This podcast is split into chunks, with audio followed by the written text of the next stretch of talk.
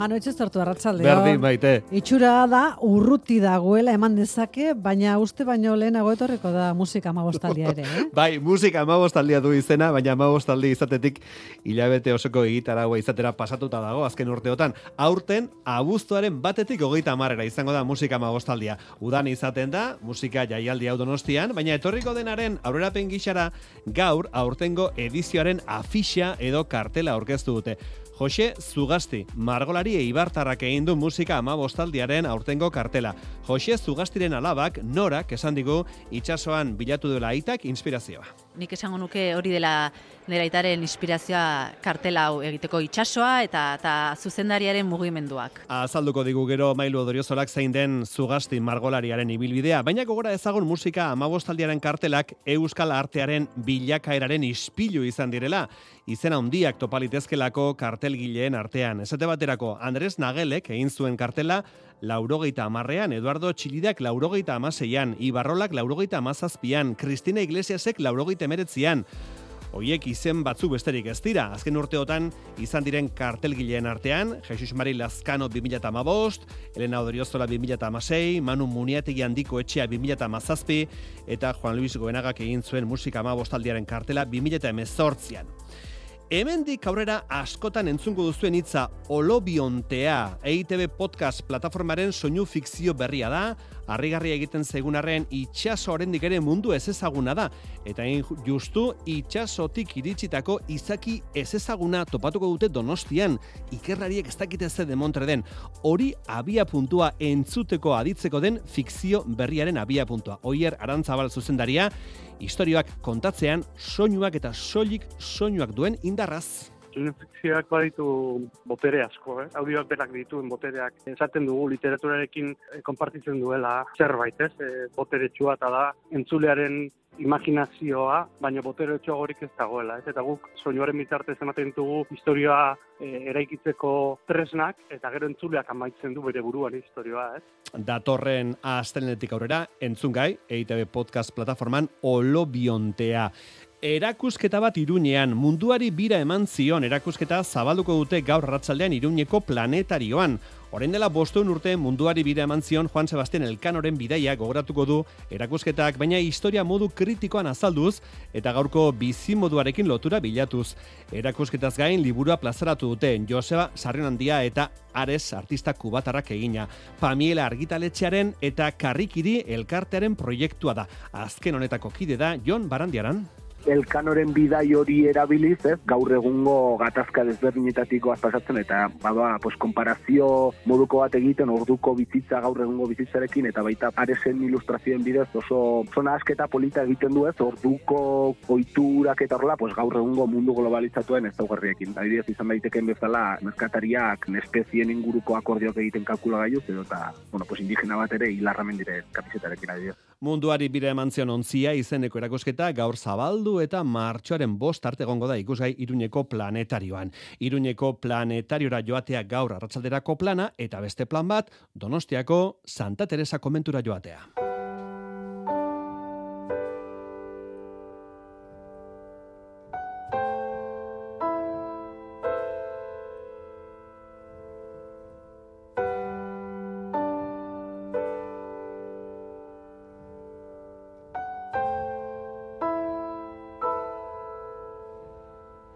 Begiak busti egin zaizkizu Sukaldean gozaltzen. Solazian ari Javier Muguruzak askotan kantatu izan ditu Iñaki Irazuren olerkiak, esate baterako Iñaki Irazuk sortua da lausoa kristalean izeneko kantu honen letra.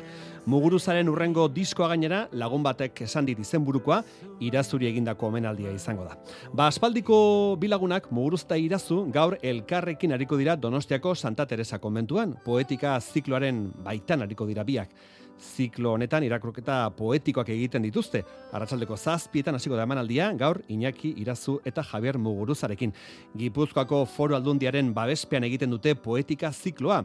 Koordinazio lanetan aritzen dira Jon Obeso eta Lizardiren baratza saioko Jose Luis Padrón. Poesiaz jantziko da, arratsaldean donostiako Santa Teresa konbentua. Gabon eta ongi etorri Lizardiren baratzaren irrasaio berri honetara. Poesiaz jantziko da arratsaldean komentua, Euskadi Ratia poesiaz jantzten den moduan. Maitasunetik gatozelako goaz maitasunera.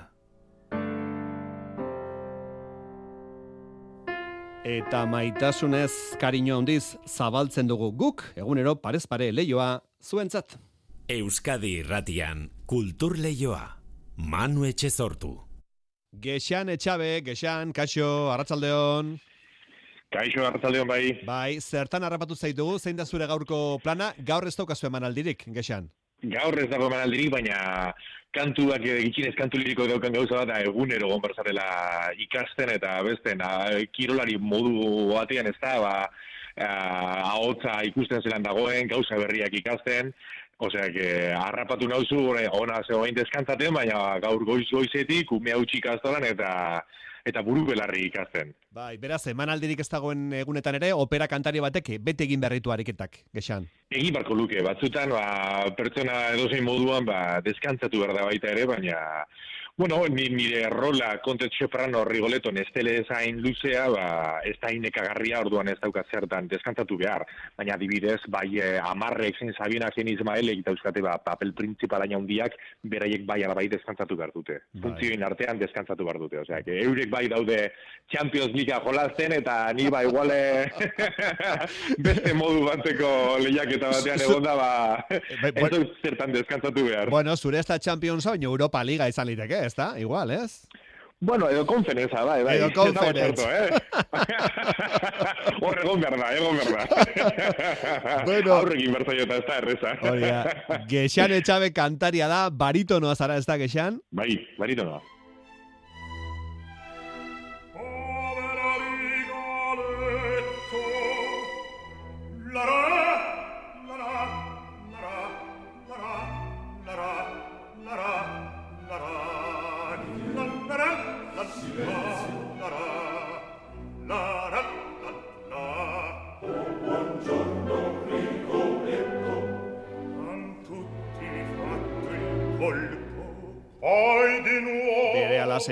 Gexan etxabe opera kantariarekin izketan, egunotan Euskaldunan Bilbon Rigoleto opera eskaintzen ari direla eta egin dugu itzordua berarekin. Berehala operaren inguruko kontu gehiago, baina aurrez eguneko kultur aktualitateri begira da eta izen propio bat Jose Zugasti, artista ibartarrak egin du laurogeita bosgarren donostiako musika amabostaldiaren aurtengo kartela. Artistak e, itxasoarekin duen loturan e, oinarri hartuta, olatuen mugimenduak diruditen ondak margotu ditu bere eskuekin, dantza eta orkesta zuzendariak eskuekin egiten duten mugimendua kartelera ekarriz. Aurkezpen honekin musika amabostaldiaren ibilbidea hasi dela esan daiteke, eta gaur aurreratu dute antolatzaileek Carmen opera ikusteko aukera izango dela musika amabostaldian. Informazioa mailu odriozolak. Laurogeita marreko amarkadan hasi zen musika mabostaldia Euskal Artista entxutetxuei kartela egiteko ardura ematen.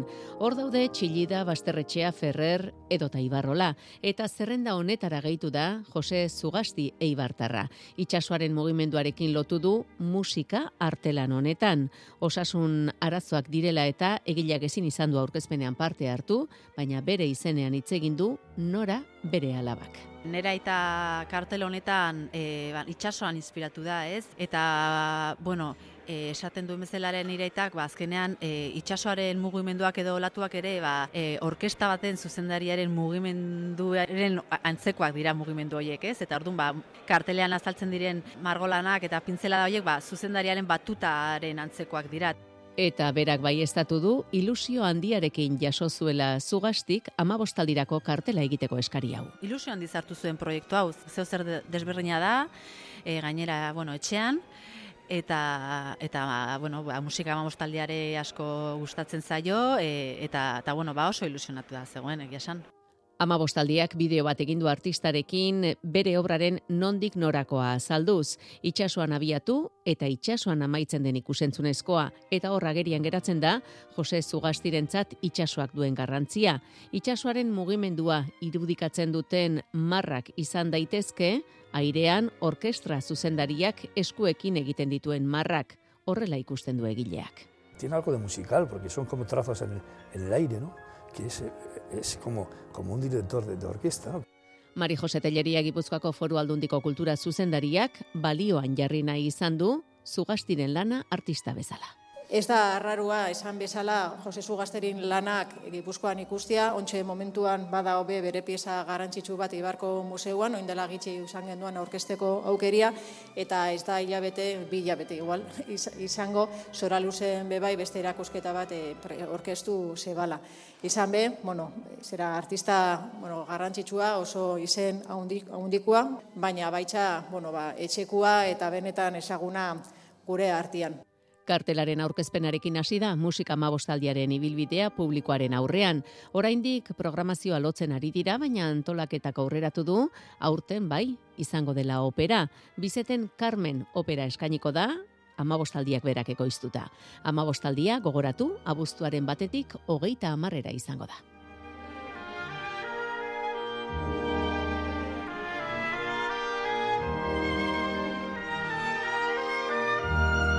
EITB-ren archipelagoa podcastak gogoan izango duzue arrakasta handia lortu duela, tartean ondas sarietan lorpena.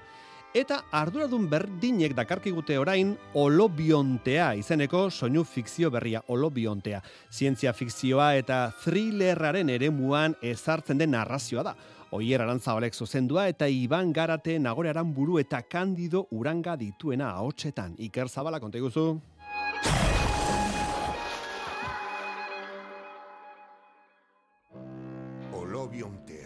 Olobionteak munstroen zientzia fikzioan barneratuko gaitu thriller ikutuaren bitartez. Ulu mediaren produkzioa da, oiera arantzabal izan da iturburuko proiektuaren sortzailea eta zuzendaria. Katzen gaitu Euskal Herrian gaur egun, papatean olako izaki bat agertzen da itxasoaren ertzean, zurri landartzan, eta e, ba, zientzialariek ez dakite zer den. Eta hortik abiatuta, historio zirraragarri bat, baziko da. Gidoia garatzearen arduradunak Xavier eta Martin etxebarria anaiak izan dira. Proiektuak bere funtsean duen elementua azpimarratu du Xavierrek. Gertuko bezain ez ezaguna. Zate dute gehiago dakigula ilargiari buruz, e, itxasoari buruz baino. Itxasoan euneko laro marra ez ezaguna dela. Tentsioz beteriko historioa eratu dute, tartean kasetari, zientzialari eta polizien ikuspegiak tartekatzen dituena eta ekarriko dute akuariumera. Mundu mailako e, jakin sortuko du, e, Eusko Jarraitzak e, ba, ikerlari talde bat jarriko du horren e, buru eta thriller moduko hain, argumentu bat garatu degula, zintza fikziotik ere baduna. Lehen mailako produkzio hontan ahots esanguratsu asko daude, tartean Asier Ormaza, Kandido Uranga, Iban Garate edo Nagore Aranburu. Azken bi hauek kolobiontearen bidaia hontaz mintzatu dira. Soinua bakarrik ematen digu jolaseako eta irudimenerako kriston aukera. Irudiakin egin e, ezingo genituzken gauzak egin ditzakegu. Hori ere oso divertigarria iruditzen zaitze. Izan e, gaitezke, mugitu gaitezke e, joan etorri asko, lokalizazio asko. Horrek lur hartuko du ezaguna diren lekutan zurrela kondartza, akuariuma, itxas museoa. Horrek nola kokatuko gaitu modu desberdin batean. Ez da bakarrik imaginazio izango. Soinu fikzioen indarra balioan jarri du oier arantzabalek, indar handiko irudiak iradokitzeko duten gaitasuna tarteko fikzioak baditu botere asko, eh? audioak berak dituen botereak. Esaten dugu literaturarekin eh, konpartitzen duela zerbait, ez? E, botere txua eta da entzulearen imaginazioa, baina botere horik ez dagoela. Ez? Eta guk soinuaren bitartez ematen dugu historia e, eraikitzeko tresnak, eta gero entzuleak amaitzen du bere buruan historioa. Ez? Eite beren ardatza ere bada soinu fikzioaren iturri emankor ontatik edaten jarraitzea. Maite goni EITBko audio eta digital burua da tematuta gaude, audioa ere, gaztengana, iristea, historio honekin, e, etorriko dira gehiago gainera, gure apustu izango da, Euskarazko soinu fikzioa, besteak beste. Olobiontearen proiektu honek beste hainbat indargun ditu, tartean maite larburuk sortutako soinu banda edo alain urrutiaren ilustrazioak. Euskadi irratian, kultur lehioa.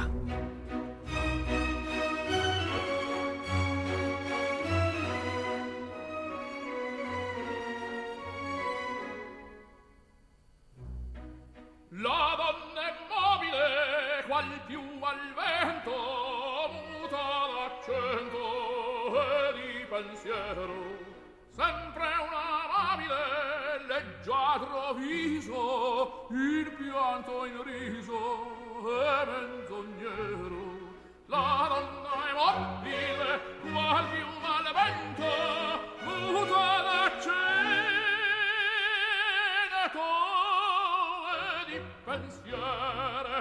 Gexan Etxabe opera kantariarekin ari gara izketan gaur hemen kultur lehioan. Abao edo operaren lagunen Bilboko elkartearen demoraldian egunotan Giuseppe Berdiren Rigoleto opera ari dira eskaintzen Bilboko Euskalduna jauregian. Bi emanaldi eskaini dituzte eta beste bi geratzen zaizkie ostiralean eta atorren astelenean. E, Gexan, e, opera zalea oso zale izaten da, aspalditik du zaletasuna normalean, e, publiko berria erakartzea erraza izaten alda? Oso zaila, oso zaila oso zaila. E, benetan egiten dira kanpaina asko, e, ba, jendea ba, erakartzeko muderen batean, eta ba, izik eta e, bereziki e, ba, gazteak, e, adibidez, hogeita magoz urte baino gutxiago entzat, ba, egoten dira arrestasunak e, ba, zalneurrian, egiten dira, ba, ba, egiten du lan oso ondia, ba, txikirekin arriagan, baina ez da erreza. E, danok dakigu opera entzutea, ez dela edozein musika popularra erratikoa entzutea, lez. E, jezarri barzara, pazientzia oki bardozu, eta gaur egun ganera pazientzia aukitea ez da erreza Yeah. kontsumoren aldetik, ez da dana nahi dugu momentuan, eta operak, ez, ezin da dana euki, hain e, hain ikaragarri ederra da opera, eta ez da ni operan nabielako, baina hain ederra da ez dela doainik hori. Gauza ederrenak lan bat eh, eskatzen dute, eta kasu honetan eh, opera entzuteko eta disfrutatzeko pazientzia uki behar da, askotan entzun, eta, eta bueno, ba hori, pazientzia, pazientzia, eta edertasunari itzaron, eta momentu batean helduko da. Hala, askok baita ere pentsatzen dute elitearen gauza badala, edo ulertzen duenaren jendea, eta nik ez ez sentitzea da gauza, ez da zertan ulertu behar. Ulertzen badozu, ikasketak badozkazu ba, musikaren arloan, ulertuko dituzu gauza desberdin batzuk orkestan, koruan, detaile askotan, baina hori ez da garrantzitzuena, hori da plus bat, baina disfrutatzea artearekin gugan genera joan zera eta disfrutatuta ez ulertu ezer, ikusten duzu rotzko bat eta ez dut ulertzen zer esan eduen kolorekin, baina ze kolore politak zerbait esaten dit eta ez duzu ulertzen piparrik ere bere teknikaz.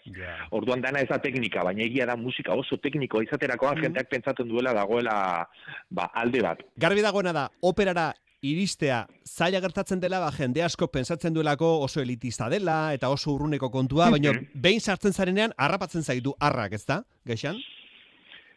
Eta mm, agian ez zaitu harrapatzen, eh? Nik Ja. eh, ikusi nuen lehenengo opera izan zen zigor eskuderonena, e, erdiroak hartu nintzen.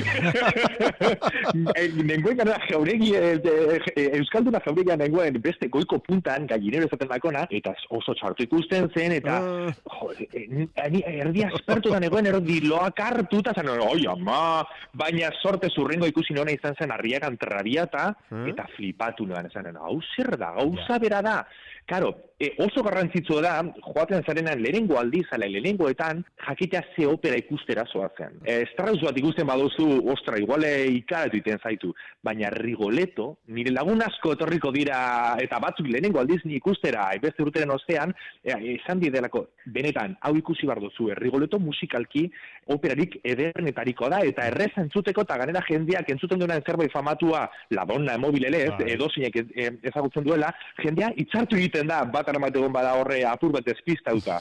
Baina ganera, estena Rigoletto hontan, benetan estena da, atrebigarria, ederra, baina zentzu politan, ederra de, de zelako lana dagoen horren atzean. Eta hain musika polit baten kontra doalez, estena kasu hontan gordina dalako, lortzen du oreka ezin hobeago bat. Ose, que rigoletu hau nik uste dut e, operan azteko ezin hobea dala. E, esaten badiate, beste opera bat, bo, bueno, Bai. ba, esan dakoa, Strauss egian ez. Baina, lehendabiziko hontan- rigoleto egokia izan liteke. Segula operara joan estenaren zat, lehendabiziko opera ikusteko. Zalan, Bueno, mira, zalantza, zalantza barik, zalantza Vale. barik. Bueno, esango dugu Rigoleto dela Abaok Bilboko operaren elkarteak bere ibilbidean gehien programatu Bai. duen opera, baina oraingo honetan Muntaia garaikidean iritsi da Bilboko Euskaldunara, Miguel del Arco estena zuzendariak egin du zera, e, Muntaia eta aipatu duzu gordintasunarena, hori da asko aipatuena Del Arcok egin du Rigoleto gordin bat, oso gordina egin du. Oso gordina, nire ustez, nire ustez bai. Eta mm, ez du gaztu behar em, opera artea dala. Eta jendak pentsatzen du, ah, Sabida Puerto Laseek atzo konferentzia baten hain egun esan jeban, hau ez dala museoko artea, hau da arte bizia, mugidu egiten da ondino, musikalki egia da komposatuta dagoela, orain dala, ba, egun da berrogeta marrute, beste batzu den dala berreun, bai, musikalki, baina interpreteak gaur egunekoak gara. Eta estenan planteatzen diren produzio berriak gaur egunekoak dira. Eta Miguel del Arco, aurkezten duena, aurkeztu zuen orain dela bile bete, edo hilebete eta piku Madrilen. Madrilen. Gauza berria da, gauza garaikidea, eta oso garrantzitsua da jakitea, batzutan ondo doazela produzio batzuk eta beste batzuetan ez, hori hartu behar dugu gauza batzuk ondurtetzen dira eta beste batzuk ez. Buruan dauzkazun gauzak, eh, ematen dituzu estenara eta batzutan ez dira ondo irtetzen. Eta kasu hontan, Vamos, Miguel del Arco, ez, ez dakit opera gutxi egin ditu, ez dakit bat ala bia da oso gutxi egin ditu, baina mm, eman dio eh, freskotasun ikaragarria eman dio, eta hori, gordintasuna behar duena rigoletok. Jente asko hitz egin du honi buruzta, nik esaten diat, ba, rigoleto daukala arazo bat estenikoki. Musika hain ederra da, hain ondo planteatuta, pasada bat da benetan, eh? entzuten duzu begiekin hitzita eta eh, pentsatzen duzu dena dela polita. Baina irakurtzen baduzu letra, libretoa, ze gertatzen dena, Bai, historia, bar, barbaridade bat, Bai. historia oso horra, pertsonai guztiak, rigoletotik nireara, dukea, ba, dita tremendoa, oso, Bai. nazkagarriak dira. Eta orduan zela adibidez, gexan, zuzara txeprano kontea. E, nolako da Bai. zure personaia, ez da oso atsegina. Nazkagarria, da, zer, ikusten dut nire burua eta esaten dut, ai, ama. Zeran gustatzen zait txarra dena egitea edo, baina begiratzen nire burua eta, jo, bera, naz, nazkagarria, eh, nazkagarria. nazkagarria, bai, bai, bai, bai, bai. Eta mm, Miguel del Arco hori oso ondo eh, jarri du eh, esteraren gainean, hasiera hasieratik emakumeak jarrita e, zoritzarrez lehen tratatzen ziren moduan, eta zoritzarrez gaur egun gertatzen den modua askotan e, e, gure munduaren e, punta batetik bestera zelan dauden esplotatuta, zelan dauden kosifikatuta, eta berak oso ondo planteatzen du hori, azkenan palazio horretan, jauriki horretan, dukearen pa- palazioan, zer gertatzen zen garai horretan. Denon dakigu, sexuaren e, aldetik eta esplotazioaren aldetik eta e, bortzaketak, eta berak hori gutxi gora bera hori planteatzen du estenatokeren gainean, zer gertatzen zen jauregietan. Eta gu, mm, nire pertsona eta han egoten gara, ondo pasaten, gure artean, baina guri ikutzen digut denean gurea, adibidez lehenengo aktuan nire emaztearekin egin nahi duenean, duenean zerbait dukeak, ni azarratzen naz, eh, eh, eh, eh, nire aurrean ez, txo, nire aurrean ez, hori beste momentu batean. Baina gero nire izatea pasten denean eta irtetzen denean Monteoneren alaba zelan egon den festan, orduan ni eta besteak hasten gara barrezka. Astu egiten dugu oso harin, hipokresia itzela da. Eta horrek ematen du nazka tremendua. Bai. Bueno, entzule izango dugu botere gehiegikeriaren eremuan ezartzen dela obra hau, Rigoleto, dukeak emakumeak bere gutizien arabera erabiltzen ditu, Rigoleto gorteko bufoia da, eta mundu krudeletik babestu nahi du Hilda bere alaba, eta giltzaperatuta dauka etxean. Hori agutxera bera, hasiera. Bueno, esan dugu, eh, ez da inor salbatzen, personaia bakar bat ere salbatzen, eh, gexan, denek dute alde iluna? Mm, Hildak ez dauka alde iluna. Hilda, Hilda da eh, Rigoletoren Hilda alaba, ezta? eh, Alaba da, esan duzu, babesten duela etxean, ez du, ez du Gilda babesten, horrez dago benetako maitasun eta eta zaintza honik. E, ez dago, hor, Rigoleto nahi duena da bere mm, honorea babestu. Ez du nahi, e, claro, ez du kaleratu nahi e, bere alaba, baina orduan askatasunak entzen dio. Eh, Rigoletok ez dio kontatzen nor den zer egiten duen, ez dio erakusten zelan den bizitza kalean, hori babestea da, hori Ja, da babestea. ja, ja. Babesten ditu bere bildurrak, berak badaki zelan den mundua zer egiten duen berak, eta ez du nahi bere alaba o mundu horretan egotea. Ba, hori ez da askatasuna. Eta Gildak nahi du, e, igertzen duena bere ba, amasi urterekin, da, e, e, dauzka, ba, zientzilari baten moduan, ikusi nahi du gauzak, ikertu, sexualki azten dira le, bere lehenengo desioak, Eta, claro, hori da, inu, inusente utza da, inusente utza, eta egiten duena da, ba, maitasunagatik, ala bere desioagatik, izan litzateke guzti hori bere aitaren rigoletoren errua izatea. Dukearekin egiten duena, eta gero bizi, bere bizitza eman, eta bar, eta bar, azelako spoilerra, bota duan oentze bertan. egiten, du, egiten duena, egiten du, inusente utza dalako. Bai. bueno, spoilerrak Bai. ja daroaz, ja, eunda berrogeta marrute. Ba, eh? historia segurazki gutxi asko mundu guztiak entzundu, baina hori ez da, ez da ila oztopo izan opera ikustera joateko eta operaz gozatzeko, musikaz eta kantuaz gozatzeko. Bueno, ba, e, gogoratu e, opera egun hauetan Bilboko Euskalduna jauregian Rigoleto abaoren, e, abaoren denboraldian, urrengo emanaldiak ostiralean eta astelenean, eta bertan, Txeprano kontearen larruan sartzen da Gexan Etxabe. Gexan Etxabe, eskarrik asko gurekin egotagatik Euskadi Erratia, mesarka Bezarka handi bat, arratzale guztiei.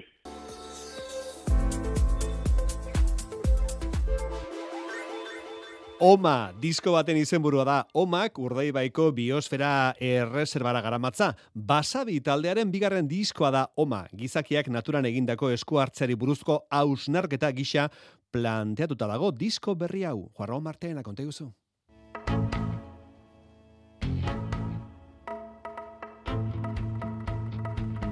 guzu. Basabi taldeak urrats nabarmena eman du bere estiloan oma disko berriarekin. Lehendabiziko lanean folkak pixu handia zuen, baina bigarren honetan folka musika klasikoarekin eta elektronikoarekin uztartu ditu. Marina Barredo biola joleak dio urrats berri hori berez etorri dela.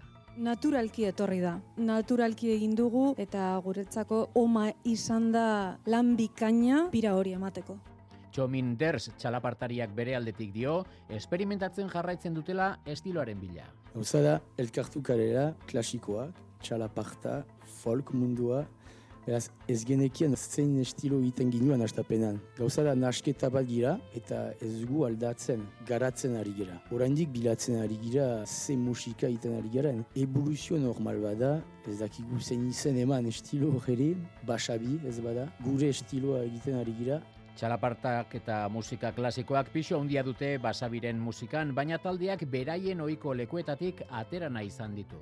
Guretzako oso garrantzitsua zen txalaparta bere ohiko testu inguruenetatik ateratzea baita ere musika klasikoa ere bai.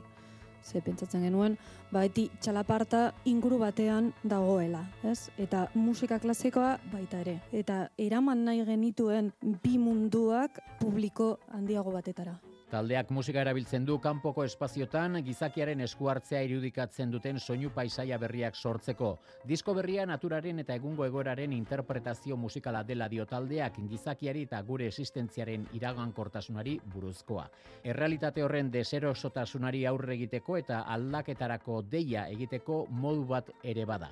Hausnarketa hori guztia oma parajean laburbiltzen dela dio basabik. Oman gertatzen dena da, gizakiaren eskua ikusi dela ez bakarrik landa artean, baizik eta ere kobasuletan, eta boluntzulo errotetan, gaztiburuko santutegian, orduan oman ez da gertatu bakarrik Agustini Barrolako basoa. Gauza asko gertatu dira hor. Orduan, diska burutzeko eta ateratzeko gauza guzti horretan pentsatu genuen. Basabi taldearen Oma diskoaren zuzeneko estreinaldia Loraldia jaialdiaren baitan izango da, datorren martxoaren bederatzean Bilboko Campos Antzokian. Basabi talderen disko berria, Oma izenekoa.